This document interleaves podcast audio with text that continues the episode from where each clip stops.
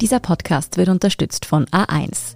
Ich bin Antonia Raut. Das ist Thema des Tages, der Nachrichtenpodcast vom Standard.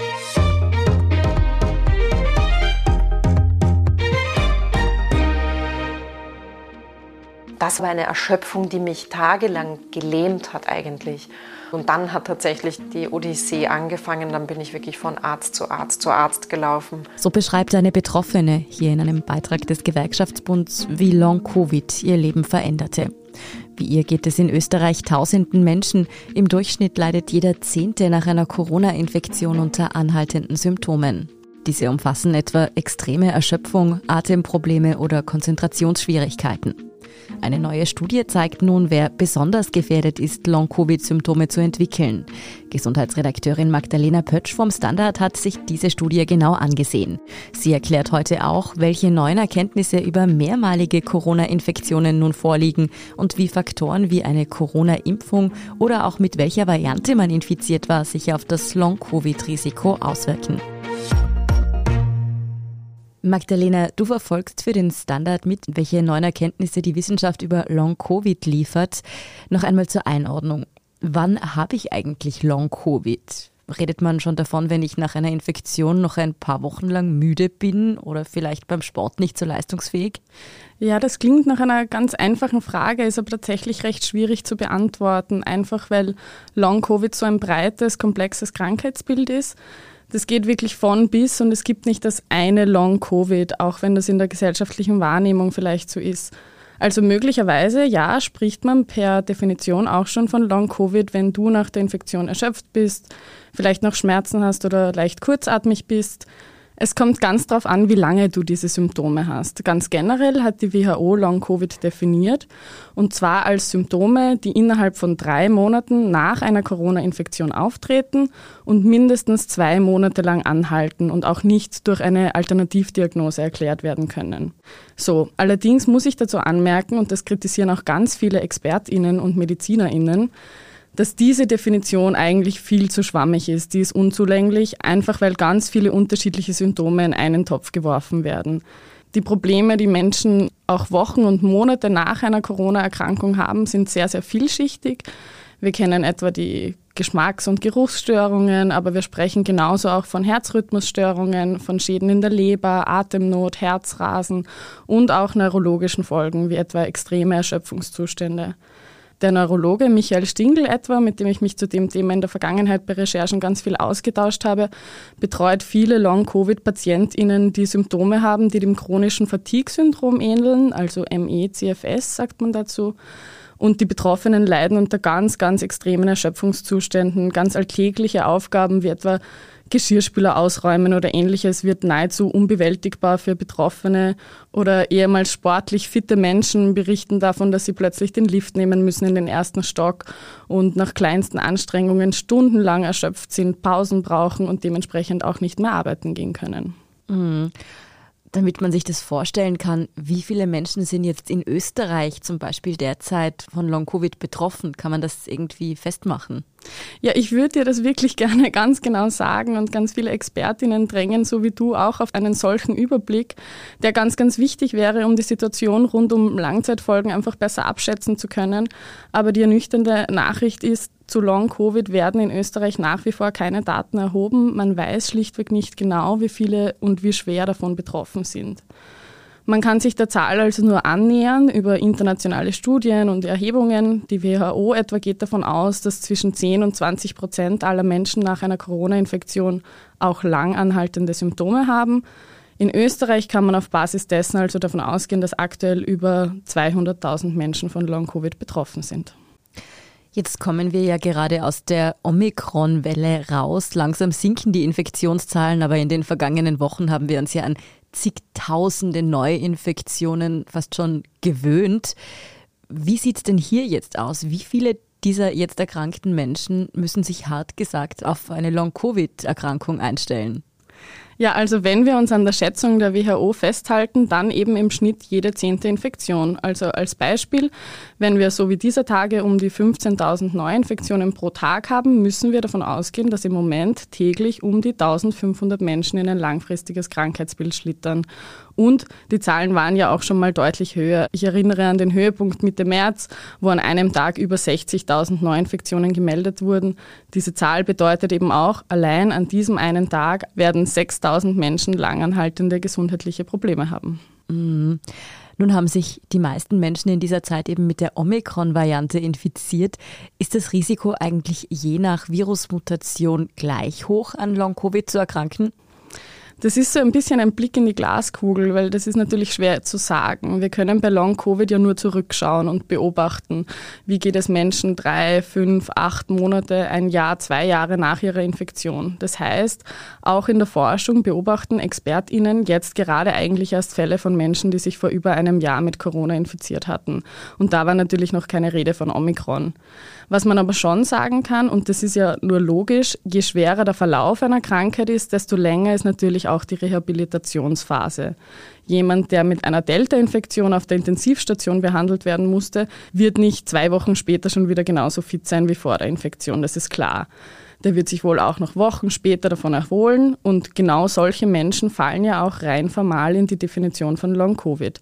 Und genau das ist diese eingangs besprochene Problematik mit dem Begriff.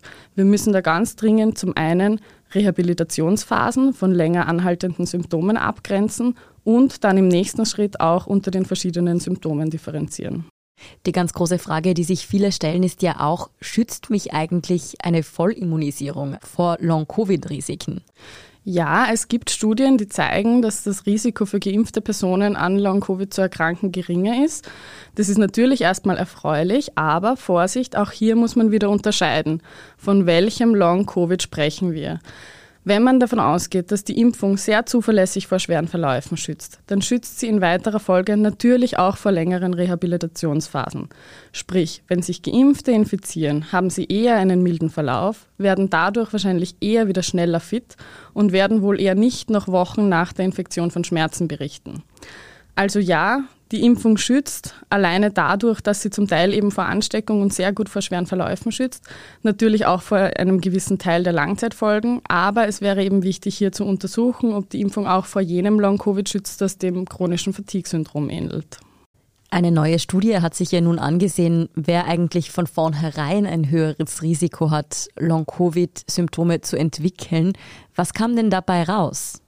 Ganz genau. Eine Studie aus Deutschland vom Universitätsklinikum Freiburg hat nicht so wie viele andere Studien einzelne Betroffene untersucht, sondern das Infektionsgeschehen in ganzen Haushalten, in Familien untersucht um zu schauen, was unterscheidet die Immunreaktion von Kindern und Erwachsenen, wie beeinflussen sich Familienmitglieder untereinander, zum Beispiel wenn jemand in der Familie persistierende Symptome hat, beeinflusst das vielleicht auch das Risiko, dass jemand anderes in der Familie das auch entwickeln könnte. Der Vollständigkeit halber muss ich jetzt dazu sagen, dass die Studie noch als Preprint veröffentlicht ist, aber trotzdem ist es irrsinnig spannend, weil Familienmitglieder für eine solche Forschung eine sehr, sehr gute Kontrollgruppe sind, weil sie eben sehr ähnlichen Stressoren ausgesetzt waren in der Pandemie. Wenn die Mama den Job verliert oder der Papa krank wird, dann trifft das die Geschwister in den meisten Fällen genauso wie einen selbst. Und in den Ergebnissen sieht man auch ganz deutlich, dass die individuellen Symptome mit den Symptomen bei anderen Haushaltsmitgliedern korrelieren. Das heißt, manche Haushalte haben eher lang anhaltende Symptome nach einer Corona-Infektion als andere. Als Beispiel vielleicht Eltern, die berichtet haben, dass ihr eigener Gesundheitsstatus zwei Monate nach der Infektion schlechter oder viel schlechter war als vor der Pandemie. Die berichteten auch dreimal so häufig, dass auch ihr Kind persistierende Symptome hat. Das ist ein Effekt, den man grundsätzlich so aus der Kindermedizin kennt, nämlich wenn jemand in der Familie Symptome hat, dann kann das einfach das ganze Familiensystem beeinflussen. Und eine weitere wichtige Erkenntnis der Studie, es zeigt sich ein massiver Geschlechterunterschied. Frauen berichten zu 36 Prozent, weibliche Jugendliche zu 32 Prozent von anhaltenden, moderaten oder schweren Symptomen und Männer hingegen berichten in nur 22 Prozent der Fälle von diesen Symptomen. Und bei männlichen Jugendlichen und allen Kindern zeigt sich kein erhöhtes Risiko. Das ist ja mal eine gute Nachricht. Hat dich das überrascht? Beziehungsweise was ist dir sonst in dieser Studie noch ins Auge gefallen? Ja, überrascht ist vielleicht das falsche Wort, aber ich finde es schon bemerkenswert, dass bei dieser Studie auch die psychische Belastung der Pandemie und die, die eine Infektion von einem selbst oder von einem Familienmitglied mit sich bringt, einfach sichtbar wird. In den Ergebnissen sieht man einfach ganz klar, dass die Hintergrundbelastung für Jugendliche enorm groß ist. Das beobachtet auch der, der, Mediziner Roland Elling, der maßgeblich an der Studie beteiligt war, auch in der Praxis. Das hat er mir erzählt. Er meinte, er sieht und behandelt aktuell ganz viele Jugendliche mit psychosomatischen Erkrankungen, die er in der Schwere und in der Häufigkeit vor Corona nicht gesehen hat. Und auch bei einem zweiten Aspekt ist überraschend vielleicht das falsche Wort, aber es fällt erneut auf, dass es vor allem die Frauen und Mädchen sind, die besonders unter dieser Pandemie leiden. Nicht nur in Anführungsstrichen unter dem Mehr an emotionaler Arbeit etc., sondern tatsächlich auch bei medizinischen Krankheitsbildern wie Long-Covid. Und wenn ich da noch kurz einen Exkurs machen darf, mhm. das bereitet mir ehrlich gesagt ein bisschen Sorgen, wie wir künftig mit dem Krankheitsbild umgehen werden, weil, das wissen wir ja aus der Gendermedizin, Krankheiten, von denen mehrheitlich Frauen und Mädchen betroffen sind, sind viel schlechter erforscht als männliche Krankheitsbilder. Und das liegt auch daran, dass bei Frauen und Mädchen Schmerzen gerne psychologisiert werden. Das sind alles Aspekte, die wir nicht vergessen dürfen. Die Ergebnisse dieser Studie bieten also durchaus Anlass zur Sorge. Gleichzeitig sind sie gerade wahnsinnig wichtig, dass wir überhaupt auf diese Dinge draufkommen. Wie es denn mit Reinfektionen mit dem Coronavirus auch in Bezug zu Long-Covid aussieht, darüber sprechen wir nach einer kurzen Pause. Bleiben Sie dran. Vom Gipfel, Gipfel, Gipfel bis in die Großstadt. Das A1 Giganetz ist immer für alle da. Mit bestem 5G-Empfang und jetzt gibt's Top 5G Smartphones um bis zu 100 Euro günstiger. Zum Beispiel das Samsung Galaxy S21 FE 5G ab 0 Euro. Jetzt du im A1 Giganetz. Magdalena, das ist jetzt vielleicht eine subjektive Beobachtung, aber ich stelle fest, dass sich immer mehr Menschen um mich herum ein zweites oder sogar ein drittes Mal mit dem Coronavirus infizieren. Gibt es denn dazu mittlerweile handfeste Zahlen? Wie oft kommt es wirklich vor, dass man sich noch einmal ansteckt? Ja, keine Sorge, deine subjektive Beobachtungen täuschen dich da nicht. Das stimmt, das werden immer mehr, was natürlich auch den unterschiedlichen Virusvarianten geschuldet ist, die den Immunschutz immer wieder besser unterlaufen. In England gibt es dazu Zahlen, dort wurden etwa seit Beginn der Pandemie gut 800.000 Reinfektionen registriert, bei insgesamt gut 16 Millionen Infektionen, das sind also so um die 5 Prozent. Und auch hierzulande gibt es erste Zahlen, etwa aus Salzburg. Dort kam es seit Pandemiebeginn bei bisher 10 Prozent der Corona-Infizierten zu einer Reinfektion. So, was bedeuten diese Zahlen jetzt für das individuelle Risiko? Ganz generell, die Wahrscheinlichkeit, sich mit der genau gleichen Variante noch einmal zu infizieren, ist ganz, ganz gering. Also das Risiko, dass ich nach Omikron BA2 noch einmal BA2 bekomme, liegt wohl bei unter einem Prozent. So hat mir das die Virologin Dorothee von Lahr vorhin bestätigt. Und darüber hinaus macht es bei den Reinfektionen natürlich einen erheblichen Unterschied, ob man geimpft ist oder nicht. Ungeimpfte haben ein relativ hohes Risiko, dass sie, auch wenn sie schon Delta hatten, jetzt Omikron kriegen. Der Schutz vor Reinfektion ist hier deutlich geringer. Also da ist man so um die 50 Prozent geschützt. Und man muss an dieser Stelle dazu sagen, dass es noch kaum Reinfektionsdaten gibt. Aber was wir haben, sind Zahlen zu den Antikörpern. Und aus eben diesen Zahlen muss man annehmen, dass sich leider auch die beiden Omikron-Varianten BA1 und BA2 nur bedingt gegenseitig schützen. Also es gibt schon einen gewissen sogenannten Kreuzschutz, sagt man da, zwischen BA1 und BA2. Aber auch hier ist die Wahrscheinlichkeit, sich zu reinfizieren, relativ hoch. Das erklärt also deine Beobachtung. Und am allerbesten sind die geschützt, die geimpft und genesen sind. Für sie ist die Wahrscheinlichkeit einer Reinfektion mit Omikron sehr gering. Der Kreuzschutz ist für diese hybrid-immunen Personen, also jene, die durch Impfung und Infektion geschützt sind, sehr hoch. Die haben so viele Antikörper, dass sie auch sehr gut vor BA1 und BA2 geschützt sind. Trotz allem höre ich heraus, eine Reinfektion ist durchaus im Bereich des Möglichen. Wie verläuft denn so eine neuerliche Infektion in der Regel? Also da kann ich zumindest so ein bisschen Entwarnung geben, weil die Verläufe sind wohl im Schnitt bei den Reinfektionen etwas leichter. Hm, das ist gut zu wissen.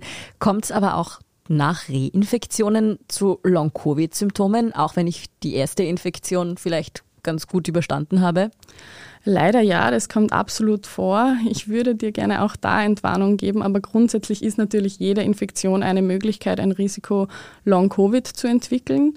Wobei man schon sagen muss, dass Fachleute davon ausgehen, dass das Long-Covid-Risiko mit jeder weiteren Infektion eher abnimmt.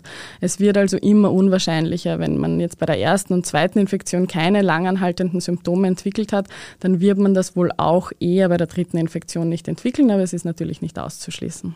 Trotz allem werden es zigtausende Menschen sein, die in den kommenden Monaten und womöglich sogar Jahren mit Long-Covid-Symptomen kämpfen.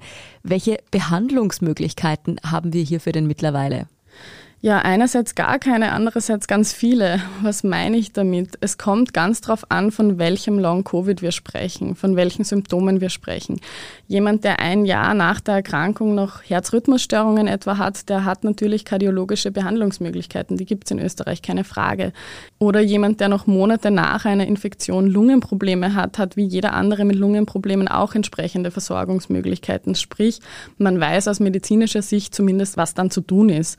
Aber was ich sagen will, es gibt keine spezifischen Anlaufstellen für Long-Covid-Betroffene und es gibt auch nach über zwei Jahren Pandemie kein breites Versorgungsnetz. Genau das wäre aber wahnsinnig wichtig, eben weil das Krankheitsbild so, so komplex und vielschichtig ist.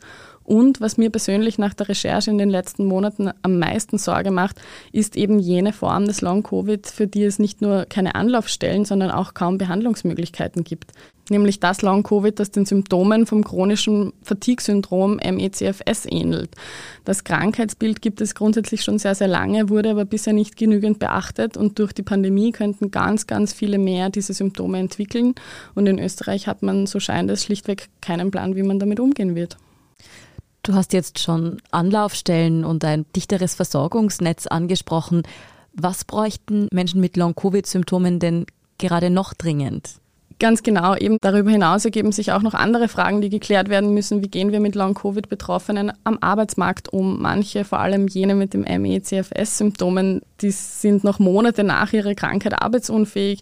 Das sind alles Fragen, die dringend geklärt werden müssen, weil da in den nächsten Monaten angesichts der hohen Infektionszahlen im letzten Monat viele Betroffene auf uns zukommen werden.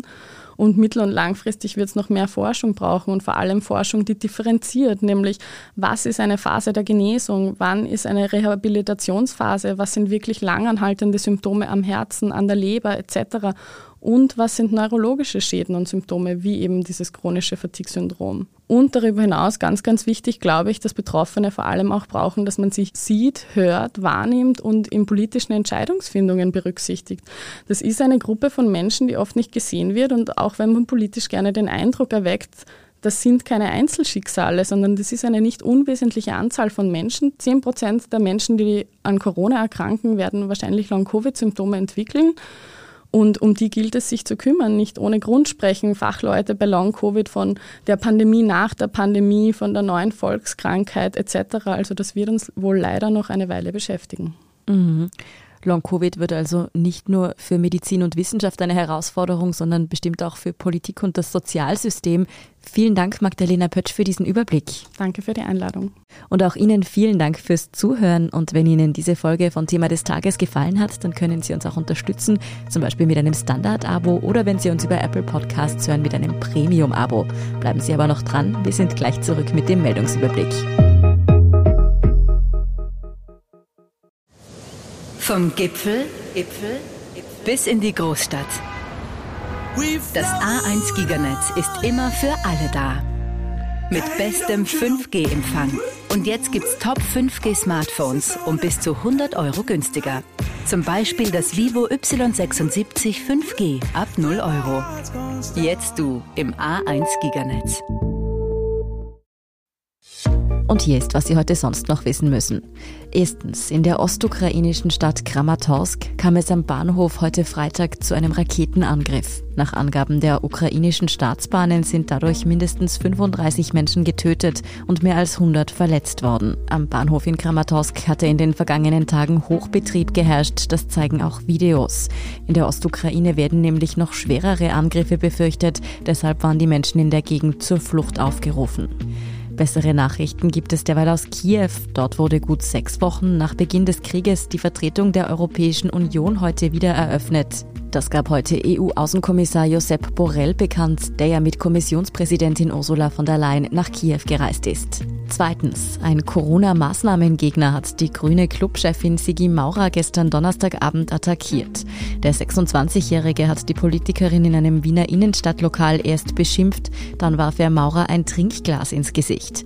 Das Glas zerbrach zum Glück nicht, Maurer blieb unverletzt. Der 26-Jährige wird nun auf freiem Fuß angezeigt wegen versuchter Körperverletzung. Der junge Mann zeigte sich nun zumindest einsichtig. Er gab an, den Angriff zu bedauern und dass sein Verhalten ein Fehler gewesen sei. Und drittens. Und erst im Sommer 2020 ist mir bewusst geworden, wie wenig Zeit wir haben, wie wenig Zeit wir haben, noch effektive Maßnahmen umzusetzen. Und aus einer persönlichen Schock heraus dachte ich dann, ich sag mal bei meinen Kolleginnen Bescheid, weil ich habe das Gefühl, das ist in der Gänze nicht begriffen. So beschreibt Journalistin Sarah Schurmann sozusagen ihren Erweckungsmoment, als ihr klar wurde, dass die Klimakrise viel ernster ist, als vielen bewusst ist und dass sie in den Medien noch immer viel zu kurz kommt. Schurmann hat sich daraufhin in einem offenen Brief an Journalistinnen und Journalisten gewandt und sich zur Aufgabe gemacht, die Berichterstattung über die Klimakrise zu verbessern. Wie das gehen könnte, darüber spricht sie mit meiner Kollegin Nora Laufer in unserem Schwester-Podcast Edition Zukunft Klimafragen. In der aktuellen Folge geht es nämlich um die Schwierigkeit, über etwas zu berichten, das eigentlich niemand hören will. Hören Sie rein, überall wo es Podcasts gibt. Außerdem finden Sie die Folge natürlich auch auf der Standard.at, ebenso wie alles weitere zum aktuellen Weltgeschehen. Falls Sie Feedback oder Anregungen für uns haben, dann erreichen Sie uns auch über podcast.derstandard.at. Und falls Sie es noch nicht getan haben, abonnieren Sie uns auch bei Ihrer liebsten Podcast-Plattform, dann verpassen Sie keine Folge von Thema des Tages mehr. Wenn Sie schon dabei sind, freuen wir uns auch über eine 5-Sterne-Bewertung. Das hilft uns alles wirklich sehr, also gerne auch Freundinnen und Freunden weitersagen. Ich bin Antonia Raut. Baba und bis zum nächsten Mal.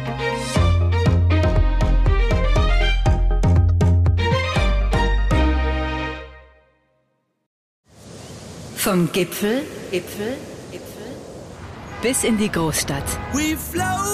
Das A1 Giganetz ist immer für alle da. Mit bestem 5G-Empfang. Und jetzt gibt's Top 5G Smartphones um bis zu 100 Euro günstiger. Zum Beispiel das Samsung Galaxy S21 FE 5G ab 0 Euro. Jetzt du im A1 Giganetz.